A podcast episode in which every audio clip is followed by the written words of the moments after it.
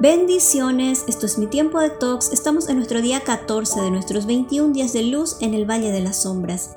Hemos descansado en verdes pastos y recobrado el aliento. El Señor nos sostiene en todo tiempo, nos arma de fuerzas y nos prepara para seguir avanzando hacia el laberinto de la confusión. El laberinto es un lugar formado artificiosamente por encrucijadas para confundir a quien entre en él de modo que no pueda acertar la salida. El Salmos 91.5 empieza diciendo, no te atemorizará. Y el verso 6 dice, la plaga que anda en la oscuridad, ni el destructor que llega al mediodía. En otras versiones se utiliza la palabra mortandad en lugar de destructor, aunque en este trayecto la confusión destruye y mata esperanzas. La confusión afecta la manera en que pensamos, nuestra perspectiva del mundo que nos rodea y aflora recuerdos de información o sucesos que aportan a mayor confusión. Por lo tanto, se reduce la capacidad de analizar de manera objetiva y clara, levantando bloqueadores. Por ejemplo, cada vez que intentamos dirigir nuestros pensamientos hacia Dios interfiere otro pensamiento u otra información causando confusión y desánimo, limita nuestro potencial para conseguir nuestro objetivo final.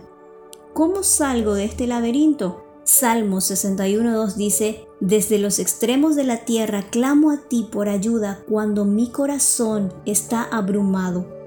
Pida al Espíritu Santo que te muestre la raíz de esta confusión para enfrentar y salir fortalecido de ella. Las raíces pueden ser ansiedad, temor, enojo, frustración. El Espíritu Santo te guiará a identificarla. Luego reenfócate en tu propósito. Comparto también contigo 2 Corintios 4:6 que puede alumbrar tu camino en el trayecto del laberinto de la confusión. Dice, porque el mismo que mandó que la luz brotara de la oscuridad es el que ha hecho brotar su luz en nuestro corazón para que podamos iluminar a otros, dándoles a conocer la gloria de Dios que brilla en la cara de Jesucristo. Los bloqueadores tienen como objetivo principal desviar nuestra atención del propósito de Dios para nuestra vida, que por sobre todas las cosas es iluminar a otros reflejando a Jesús como un espejo tal como lo hace el universo que cuenta la gloria de Dios todos los días, pues Dios despliega su gloria y el universo como el espejo de lo que Él es, le devuelve a Dios toda la gloria vestida en Él como reflejo. Hagamos una pausa. Escribe en tu cuaderno de talks cuáles son aquellos bloqueadores que te impiden devolver la gloria a Dios. Evalúa si tus pensamientos te producen paz o angustia. Reenfócate hacia el carácter de Jesús.